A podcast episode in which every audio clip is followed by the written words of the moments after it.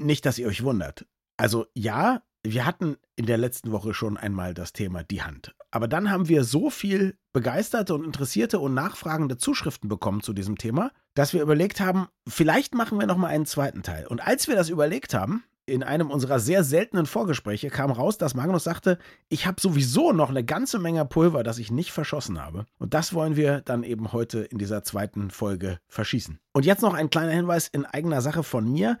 Am letzten Sonntag ist eine neue zehnteilige Podcast-Reihe von mir gestartet, entstanden zusammen mit dem Deutschen Zentrum für Luft- und Raumfahrt. Es geht um die Mission Cosmic Kiss vom deutschen Astronauten Matthias Maurer und alle, die sich für Wissenschaft und Weltraum interessieren oder auch einfach nur eine gute Story erzählt bekommen möchten, sollten da unbedingt auch mal reinhören. Er heißt Von der Erde ins All. So, jetzt aber nochmal zu den Händen. Viel Spaß.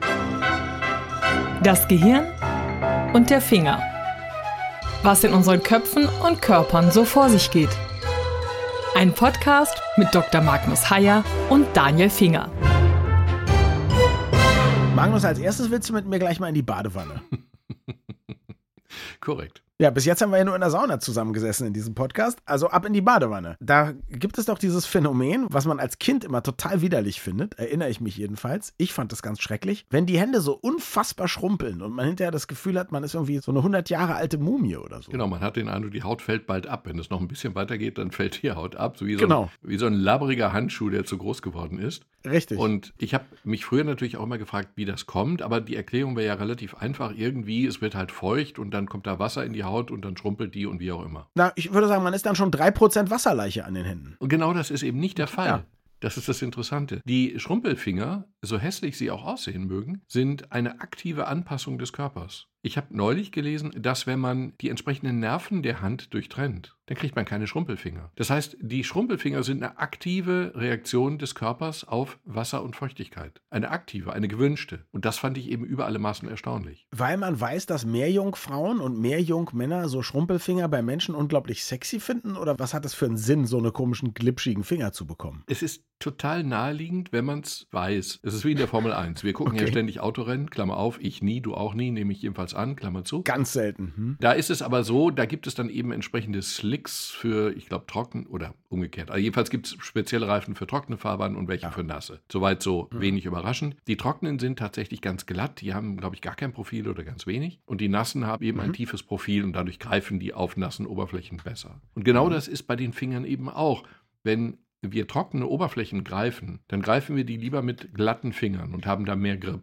Und wenn wir nasse Oberflächen greifen, dann kriegen wir tatsächlich mehr Grip, wenn wir solche Schrumpelfinger haben. Es macht also total Sinn, in einer feuchten Umgebung Schrumpelfinger zu haben, weil einem dann das Glas oder andere Dinge nicht aus der Hand fallen. Das heißt, damit, wenn das Laptop uns vom Badewannenrand in die Badewanne zu geleiten droht, wir einigermaßen fähig sind, es aufzufangen, hat die Evolution schon seit Jahrtausenden dafür gesorgt, dass wir so eine Schrumpelfinger kriegen. Genau, sie hat sich auf das Laptop vorbereitet. Und der Vorgang ist auch irgendwie total, der ist komplex und interessant. Eine untere Schicht der Haut zieht sich zusammen. Ja. Man kann sich vorstellen, wenn eine Schicht sich zusammenzieht und die da drüber daran nicht beteiligt ist, dann bildet die da drüber Falten. Und das sind eben genau die Falten, die dann zu diesen Schrumpelfingern führen, die dann dazu führen, dass wir den Laptop im Fallen abfangen können. Wobei das nicht stimmt, weil der ist ja, solange er auf dem Weg zum Wasser ist, noch trocken. Da wären trockene Finger Ah. besser. Im Wasser ist es dann aber besser, wenn die Finger schrumpelig sind, um ihn schnell und effektiv rauszuheben. Wir müssen das üben, das heißt, eine Hand immer außerhalb der Badewanne und dann müssen wir genau timen, wann welche dann Genau. zupackt, wenn der Laptop abstürzt. Wahnsinn. Schöne Grüße von Tina. Ich weiß nicht, ob du ihre Mail auch gelesen hast, aber sie bemängelt, dass in einem äh, medizinischen Podcast wir nicht gesagt haben, woraus die Hand eigentlich besteht. Also anatomisch und so. Und das stimmt, das haben wir ganz oft, Ja, wenn wir über jo. andere Körperteile sprechen, haben wir das gemacht. Haben wir hier nicht. Also die Hand besteht aus, ich würde sagen, so Handmaterial. In erster Linie Fingern und Daumen. Habe ich das richtig verstanden? Naja, vier Finger, ein Daumen, wenn du so zählen willst, oder fünf Finger, wie du es willst. Das Interessante an der Hand ist, dass sie auf kleinstem Raum unglaublich komplex aufgebaut ist. Im Vergleich zur Pobacke hat sie wahnsinnig viele Muskeln und wahnsinnig viele Bänder und wahnsinnig viele Gelenke. In Zahlen, die Hände bestehen aus 27 Knochen, aus 36 Gelenken, aus 39 Muskeln und aus 123 Bändern. Und das alles auf kleinstem Raum. Es ist eine wahnsinnige, komplizierte und ehrlich gesagt wahnsinnig schöne Konstruktion. Hände sind einfach schön. Also das stimmt, nicht alle Hände sind gleich schön, aber ja, Hände sind schön. Ich finde, es ist ja so wahnsinnig schwer für Roboterkonstrukteure richtig gut funktionierende Hände zu bauen. Jetzt weiß man auch warum. Genau. Also wenn du das so sagst, 123 Bänder. Ich meine, wieso 123 Bänder für diese lächerlichen fünf Dedos, wie der Portugiese oder Spanier sagen würde? Naja, weil wir wahnsinnig feine Bewegungen damit machen können. Wir können mit den Händen sehr sensibel streicheln und wir können mit den Händen sehr sensible Briefe schreiben. Gut, das ist jetzt Mhm. vielleicht nicht ganz übertragbar. Wir können die Hände zur Faust ballen und jemanden niederschlagen und wir können ganz feine Gegenstände hochheben, ohne sie zu zerstören. Das ist also wirklich ein extrem feines Werkzeug. Und wenn wir Mhm. Zum Beispiel unter einer Lupe gucken, dann können wir ganz, ganz feine Bewegungen austarieren und dann können wir Uhren reparieren oder wir können Nerven zusammennähen und die Hände sind wirklich ein unfassbares Präzisionswerkzeug. Es gibt hier eine Frage, die halte ich fast für eine Scherzfrage. Ich gebe sie dir trotzdem, weil wir haben ja auch Scherzantworten auf Lager. Warum haben wir nur zwei Hände? Ich würde sagen, zwei Hände sind doch mehr als ausreichend. Aber gut, ich habe auch viele Science-Fiction-Romane gelesen, wo es dann irgendwelche insektenartigen Wesen gibt mit vier oder sechs Händen. Daher könnte man natürlich noch ein bisschen mehr machen. Zum Beispiel rauchen, essen und dabei irgendwie seine Arbeit machen. Ja, ich wollte gerade sagen, wieso sind zwei Hände ausreichend? Das ist doch ganz falsch. Ich bin Mir immer gut damit klargekommen. So, mir geht das ständig so, dass ich in der einen Hand habe ich das eine, in der anderen Hand das andere und mit der dritten möchte ich und dann fehlt mir die dritte Hand. Sie fehlt. Sie Ja. fehlt schmerzhaft. Du weißt, dass es, wenn du so Elektronik machst zum Löten und so, da gibt es ein Werkzeug, was die dritte Hand heißt. Kennst du das? Nein? Dann so eine kleine Platte, die du auf den Tisch stellst und daran sind mehrere Arme und die haben so Krokodilzwingen dran. Das heißt, du Mhm. kannst dann zum Beispiel deine Leiterplatte da einklemmen. Oft ist auch noch eine Lupe mit dabei und das ist dann die dritte Hand. Die hält dir dann das Werkstück, während du dann zum Beispiel lötest oder so. Ja, wunderbar. Und genau das brauchen Ja. wir ja nicht nur beim Löten, sondern im normalen Alltag auch. Der Punkt ist, wir sind ja quasi ein Zufallsprodukt der Evolution. Okay, wir haben eben zwei Hände. Okay. Also am Gehirn liegt es jedenfalls nicht. Also es gibt ja mittlerweile auch Prothesen, Armprothesen, Handprothesen. Wir können auch theoretisch eine dritte Hand an den Körper anflanschen.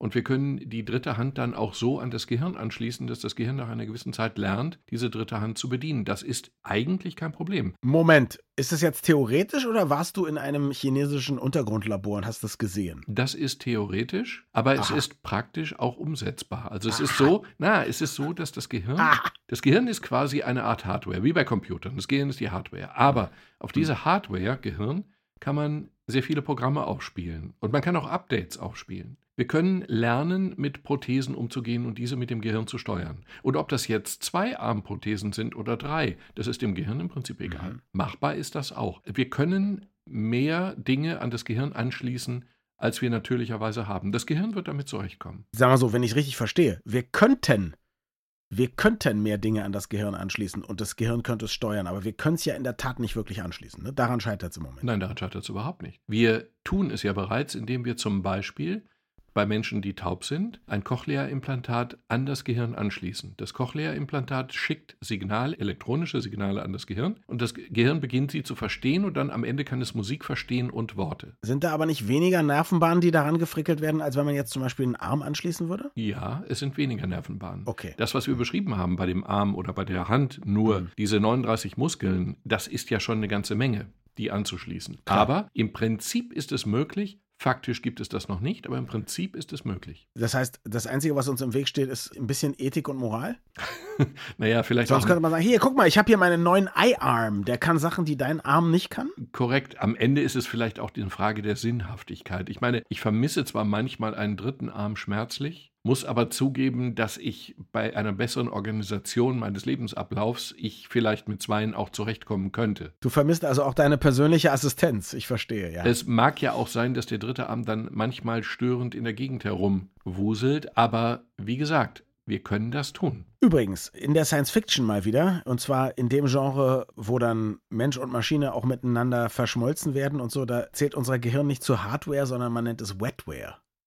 Weil es eben aus biologischem Material besteht. Ich dachte mir, dass dir das gefallen würde. Was ein schöner Begriff ist. Aber in der Ja. Unterscheidung zwischen Hard- und Software ist es dann eben so, es gibt die Wetware als vorgegebenes Medium und darauf Ja. werden dann die Programme aufgespielt. Und Richtig, Das, genau, Wie genau. gesagt, und das, das kann das Gehirn ja auch. Es lernt diese Dinge immer wieder neu. Ich habe gedacht, als du mir vom nächsten Thema berichtet hast, dass du Angst hättest vor mir und dreien meiner Söhne. Ich habe erst gedacht, du sprichst von Vierfingerfurcht, aber du sprichst von einer Vierfingerfurche, was mir viel sympathischer ist. Ja. Was ist das denn? Ich hatte mal eine ganz unangenehme Situation im Studium. Es war in der Biologie, es ging um Genetik. Und dann Mhm. sprachen wir darüber, es gibt Krankheiten wie die Trisomie 21. Mhm. Früher nannte man das Mongoloismus, das tut man heute nicht mehr. Das ist, glaube ich, in dem Fall auch sinnvoll. Und bei Leuten, die diese Trisomie 21 haben, fällt auf, dass sie nicht alle, aber viele oder die meisten oder 75 Prozent oder so, eine Vier-Finger-Furche haben. Das heißt, wenn du jetzt oder auch an die Zuhörer gewandt, wenn ihr auf die Handinnenfläche gucken und dann würdet mhm. ihr die Handfläche etwas, die Hand etwas beugen, in der mhm. Handinnenfläche, den Handteller beugen,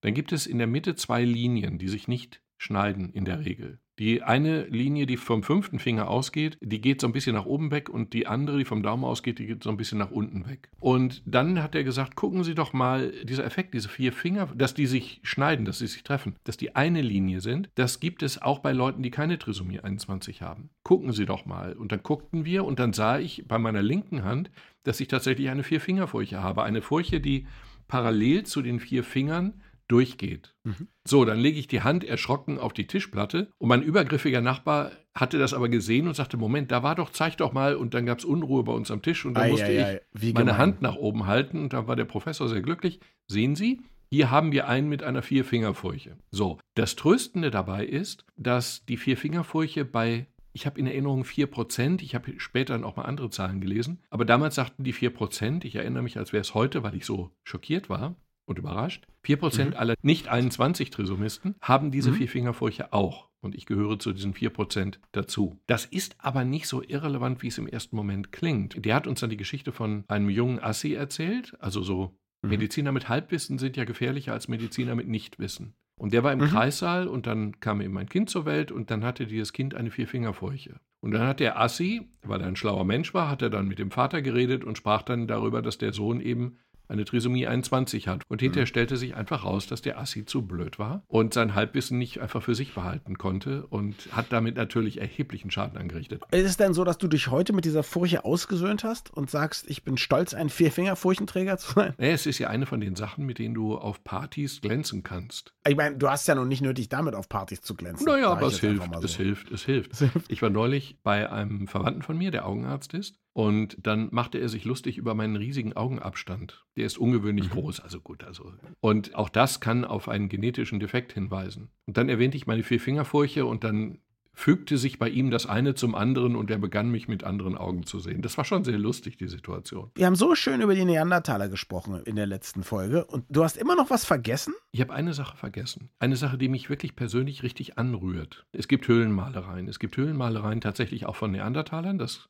weiß mhm. man, das kann man nachweisen, weil man diese Malereien datieren kann und es eben eine Zeit gab, in der es in unseren Breiten Neandertaler aber noch keine Frühmenschen, also modernen Menschen, also unsere Vorfahren gab. So, und aus ja. dieser mhm. Zeit, die ersten Bilder, die es gibt, sind, soweit ich weiß, keine Bilder von Tieren oder so oder Menschen oder andere Zeichnungen, sondern sind tatsächlich Hände. Hände, die auf die Höhlenwand gelegt wurden und drumrum wurde dann eben Ocker oder irgendwas aufgetragen. Sodass mhm. wir also wirklich Höhlen haben, wo Menschen ihre Hände zurückgelassen haben, also Abbilder ihrer Hände. Hände. Ob das jetzt als Gruß gemeint war oder ob das eine Segensgeste ist oder ob das, vielleicht wollten sie sich dort unsterblich machen, vielleicht war es das Graffiti der damaligen Zeit, aber wir haben diese grüßenden Hände, wenn es denn grüßende Hände sind, aus der Zeit der Neandertaler in einer Zeit von vor über 60.000 Jahren. Und wenn man diese Bilder sieht, also mich rührt das unglaublich an, weil es wirklich ein Gruß aus einer ganz, ganz alten Zeit ist, über die wir nichts wissen. Wir wissen nicht, was die Leute gedacht haben, was sie geglaubt haben, wie sie zueinander standen und trotzdem haben wir Hände, die sich grüßend uns entgegenstrecken. Ich finde das toll. Danke fürs Zuhören und bis zum nächsten Mal. Wir freuen uns immer über Feedback an mail.gehirnfinger.de.